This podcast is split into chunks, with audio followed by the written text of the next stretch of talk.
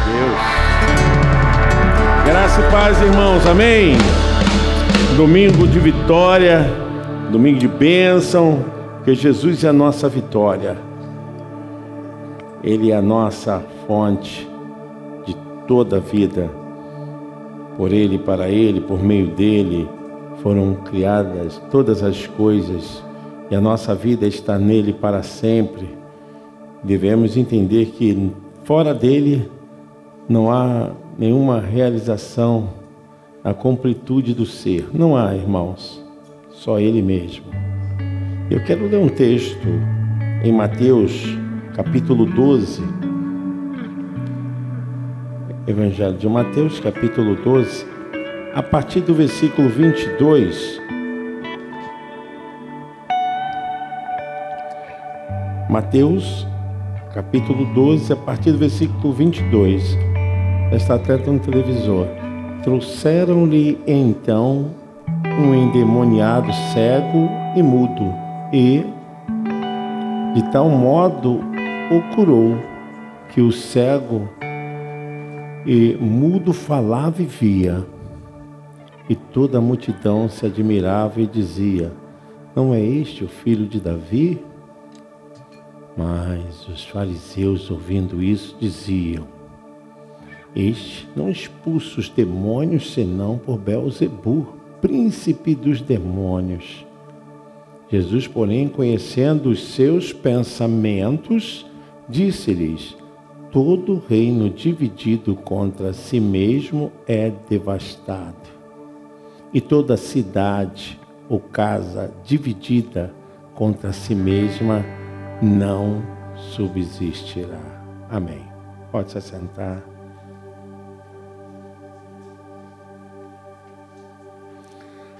Amados, queridos irmãos, como o inimigo é sagaz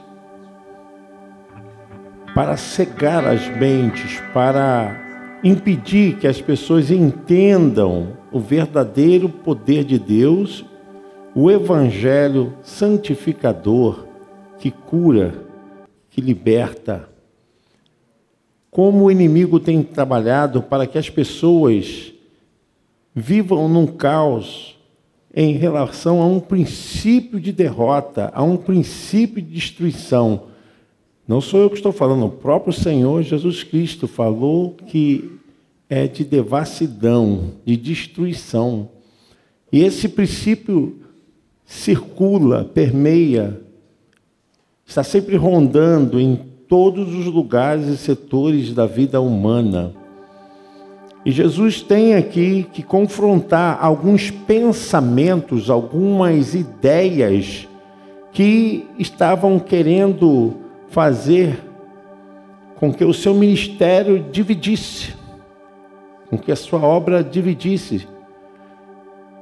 E isso não começa no tocante só aqui, na cura desse homem que é cego e mudo. Mas Jesus já havia enfrentado os fariseus, que eram os intérpretes da lei de Moisés, a lei e os profetas. Jesus enfrenta-os quando seus discípulos, com fome, eles entram numa seara para tirar espigas de milho e ontem teve um milho aqui maravilhoso na nossa festa, né? Melhor milho de Nilópolis. E eles começam a colher os milhos e ali se preparam para comer. Os fariseus então começaram a acusar os discípulos de Jesus, porque estavam fazendo aquilo num sábado. E aí acontece que Jesus ele se revela de uma maneira poderosa, porque os fariseus consideravam que o sábado era o sábado de descanso. Mas o sábado ficou o sábado de descanso para adoração, para a interpretação da beleza daquilo que Deus havia criado. Mas a lei já estava se tornando mais dura do que a necessidade. Se a pessoa tem necessidade de comer e por causa da lei fica debaixo dessa obrigação, já não entende o propósito de Deus. Já não era essa a criação do sábado, porque o sábado não era maior do que o Senhor. Jesus fala sobre isso. Ele é maior do que o Senhor, porque ele estava presente em toda a criação do universo. Estava presente. Eu quero que você entenda bem isso, porque isso desfaz certas coisas que a gente coloca na cabeça e acha que por causa da lei, da obrigação, aquilo que se torna como parte de um cumprimento se torna senhor da vida das pessoas. E Jesus falou: vocês nunca leram o que está lá em 1 Samuel 21? Que Davi, quando teve fome, ele entrou no templo e no dia de sábado, e ele comeu o pão da preposição. Olha que coisa interessante. Toda semana o pão era trocado dentro da tenda, que era a primeira parte do tabernáculo que era coberto. Tinha o altar do sacrifício, tinha a bacia de bronze e dentro do tabernáculo tinha esse, essa área, esse ambiente. Ali estava o pão da preposição. Esse pão era trocado uma vez por semana. Logo que o pão novo chegasse, aquele pão da preposição que foi retirado, os sacerdotes poderiam comer sem nenhum problema. E Davi chegou naquele momento com seus homens cheios de fome, e Davi então, com seus homens, comeram aquele pão. E foi justamente no sábado. E aqui se demonstra o seguinte, que Deus, diante de uma circunstância como essa, as coisas que são figurativas não são maior do que aquele que é o Senhor da vida. E o problema começa aí. E Jesus também cura o cego, o mudo, no sábado. E eles então declararam que Jesus estava expulsando esses demônios porque ele tinha autoridade de um demônio maioral, de um príncipe dos demônios. O que, que nós aprendemos com isso, irmãos? Que Jesus ele revela uma das ações mais malignas do inimigo hoje para tentar destruir aquilo que um dia foi construído com sacrifício, com luta, com orações, com planejamento. A gente percebe que Jesus, ouvindo os seus pensamentos, porque Deus é Deus também dos pensamentos, amém, irmãos? Deus não só escuta o que eu falo, o que é verbalizado através dessa caixa sonora, e sai pela minha boca, não. Deus escuta aquilo que eu penso, aquilo que eu imagino. O texto diz bem claro que esse Senhor dos Senhores, poderoso, Jesus, porém, conhecendo seus pensamentos, disse-lhes: Todo reino dividido contra si mesmo é devastado, e toda cidade ou casa dividida contra si mesma não subsistirá. Não tem como qualquer sociedade, qualquer grupo, em nenhuma unidade do lar, em qualquer corporação que exista um elemento de divisão para criar rachadura, fissura, para separar, nada poderá subsistir, nada poderá permanecer de pé. Por isso que o inimigo ele tenta de qualquer forma fomentar, agir de maneira que ponha intriga, briga, confusão. Quantas famílias as pessoas já começam o dia brigando, discutindo. Não existe uma visão de equilíbrio. As pessoas discutem por tudo. discute se a televisão está ligada, um pouquinho alta, se o som está ligado, se a luz está acesa, a discussão ela dispara.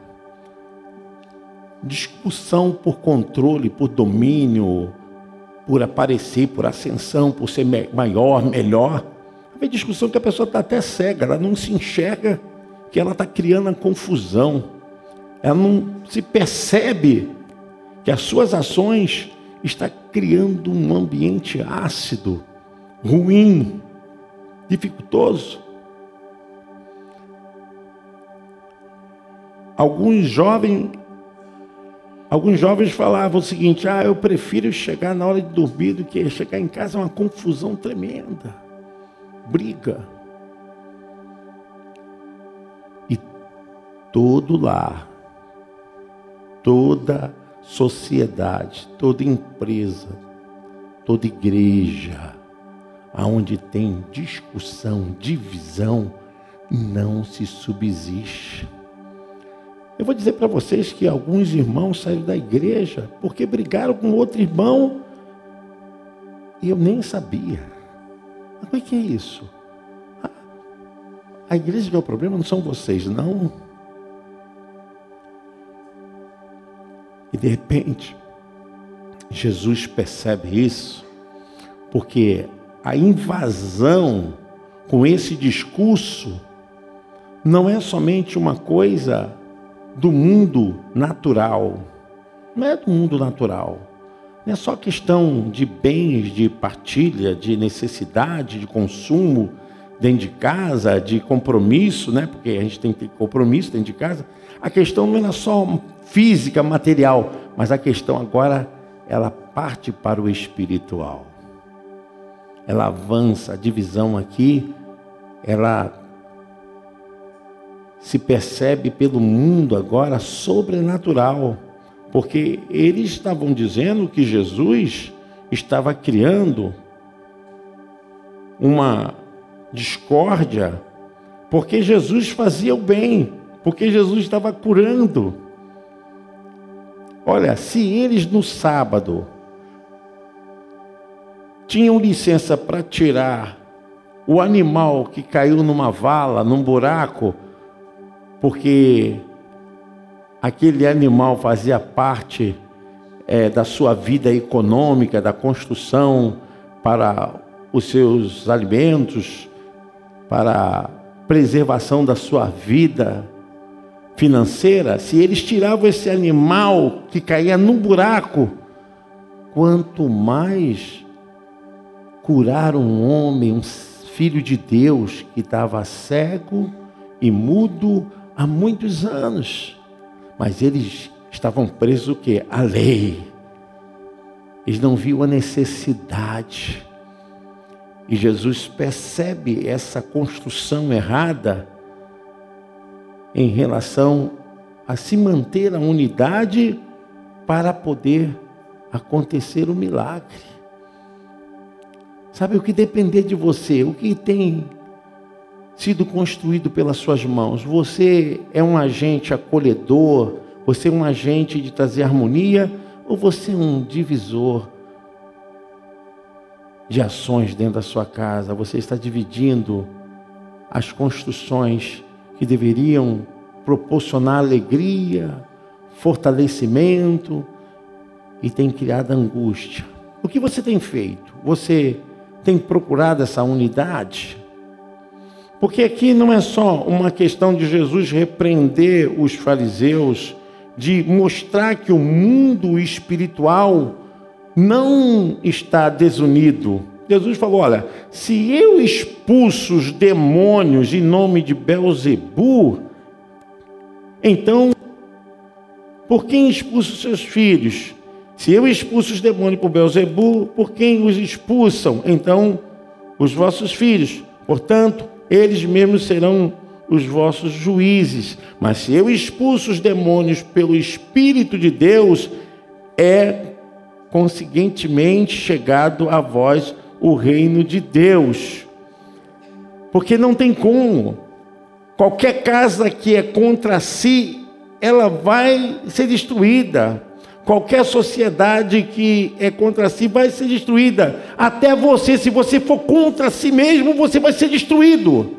Se você mesmo se dividir, você vai ser destruído. Nada subsiste aonde existe esse espírito de discórdia, de divisão, de desarmonia.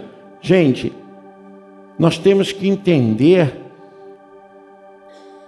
que a igreja do Senhor é o corpo vivo, é o organismo vivo para operar as obras de Deus, para anunciar, para evangelizar, para curar, para pregar a salvação, para que o reino do mal seja então destronado nos corações, nas almas. Por isso a igreja não pode estar dividida. O lar não pode estar dividido, ministérios não podem estar divididos. Porque onde opera essa reação, nada pode subsistir. Nem casamento. Quando tem divisão, confusão, e as pessoas hoje têm facilidade, né? Nunca vi um momento tão fácil das pessoas se separarem. Mas assim está a vida. E tudo acaba. Imagine você construiu tudo, tudo, tudo, tudo, e depois destrói tudo, tudo, tudo, tudo, tudo. Precisamos estar alertas a respeito disso. Quando eu era pequeno, na minha casa, mamãe fazia o seguinte: ela dividia as operações e as ações da casa. Bom, você vai lavar o banheiro, você vai limpar o quintal, varrer a casa. Era assim, você jogar lixo, botar lá fora. Era assim, tudo organizadinho. E todo mundo tinha que fazer a sua parte. E se não fizesse, o couro comia. Porque mamãe batia muito. Apanhava, pastora aquele fio da tomada de ferro, que era né, fio coberto com pano, né? Era um isolamento desse que. Ai, ai, ai, já era, meu irmão. Não tinha nada disso, não. O couro comia. Se você não tem a participação da unidade dentro da sua casa, não ajuda, não faz nada se você não é colaborador dentro da sua casa, você quer tudo na sua mão, quer que tudo na sua mão. Tem umas coisas assim que eu não acho legal, tá? Às vezes há esse poder, né? Que a mulher tem que fazer tudo. Eu sou contra. Né? A mulher levar comidinha para o maridinho, para lá, para cá. A comida está lá no fogão, rapaz. O cara não tira a comida, não bota no prato. Gente, e que lugar que nós estamos? Ah, não comi porque estou esperando você colocar para mim. Gente, me perdoa a sinceridade, tá, irmãos? Cadê o espírito? A casa dividida não subsiste. Chega em casa uma bagunça, aí está assistindo uma coisa, está assistindo outra. Vocês não fizeram isso por quê? Ah, porque. É, é. Irmãos queridos, Dentro de casa nós temos bônus, mas temos ônus. Nós temos coisas que precisamos fazer. Ah, temos satisfação, temos benefício, temos, mas temos obrigação e temos serviço. Nenhuma casa subsiste só se uma pessoa trabalhar, o restante não faz nada. Como é que vai ser essa casa? Só uma pessoa que e o restante está tranquilamente. Não tem como, irmãos. Jesus estava falando justamente disso. Nós estamos pegando essa visão de Jesus e aplicando também para isso. Na igreja também ninguém pode criar um ambiente só de tranquilidade, estou tranquilo. Todos precisam ser partícipes, porque nenhum reino dividido vai subsistir. Nada. Jesus estava falando isso porque o que acontece. Jesus entra na questão mais profunda da mente e ele percebe que havia no coração daquele colegiado farisaico tentando dizê-lo que estava dividindo. Jesus, ó, se eu estou fazendo isso em nome de Beelzebub, e aí? Como é que acontece então?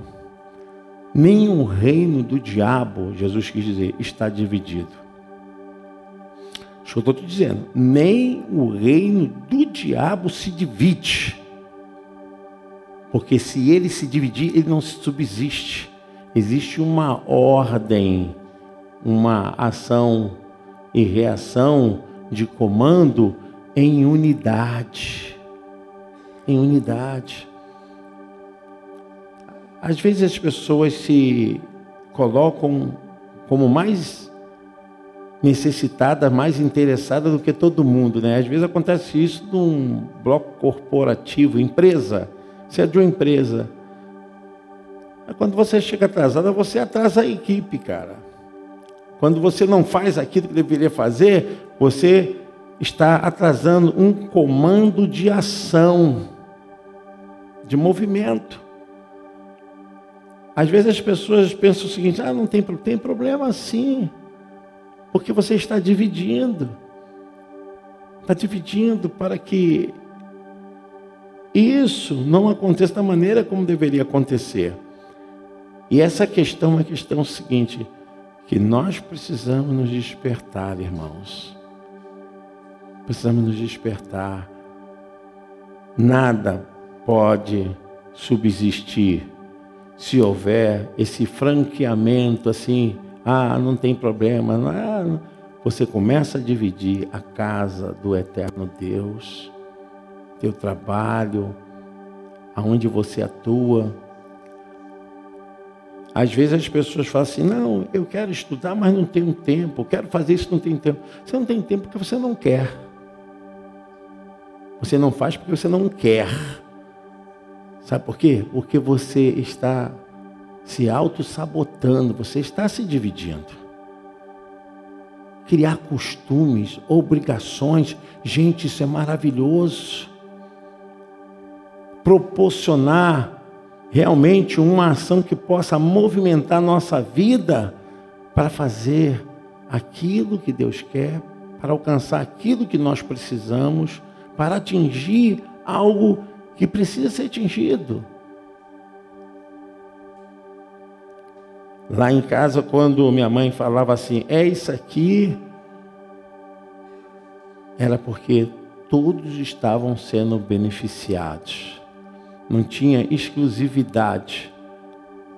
Porque quando todos agiam, todos estavam sendo beneficiados com a promoção da produção da comida, é, porque ela que produzia comida, para que a gente pudesse ter um ambiente mais limpinho, mais higiênico.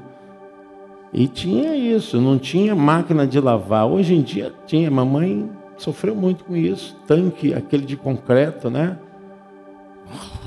Lavava na mão. Era difícil a vida. E quem aqui é de Nilópolis, antigo, não sei quem tem mais aqui de 50, quem tem mais de 50 aqui em Nilópolis? Aí, deixa eu botar o óculos para enxergar. Isso. Sabe que água aqui só lá na mata, lembra disso?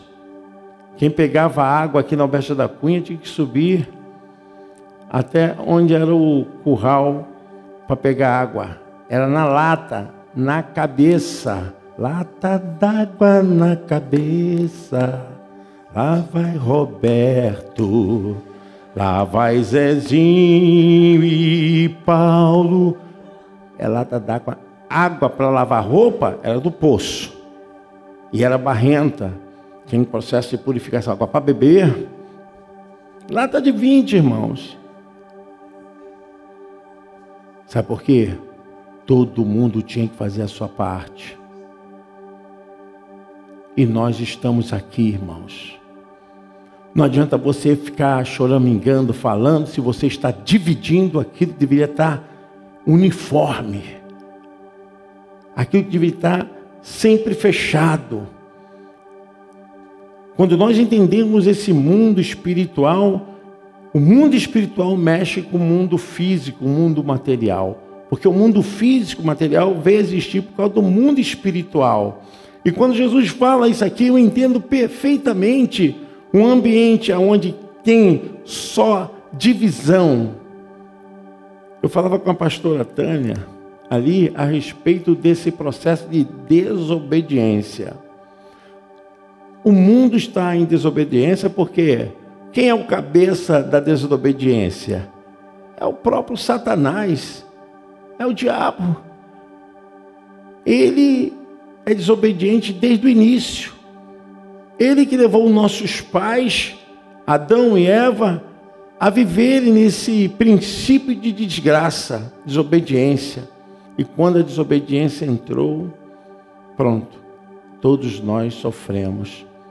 Eu quero dizer uma coisa: se você está colhendo alguma coisa errada, pode ser que você esteja sendo a pessoa de motivação para essa divisão. É muito triste. Uma geração de gente mimada, chata, gente que não ajuda nada, uns rapazes que não fazem nada, moças que não fazem nada, homens velhos mimados. Oh, meu Deus, sangue de Jesus tem poder. Eu não aguento, não. Gente que não sabe fazer um arrozinho, feijãozinho, sabe lavar uma louça, sabe fazer. Cara, o que, que você é? O que, que você está fazendo na vida?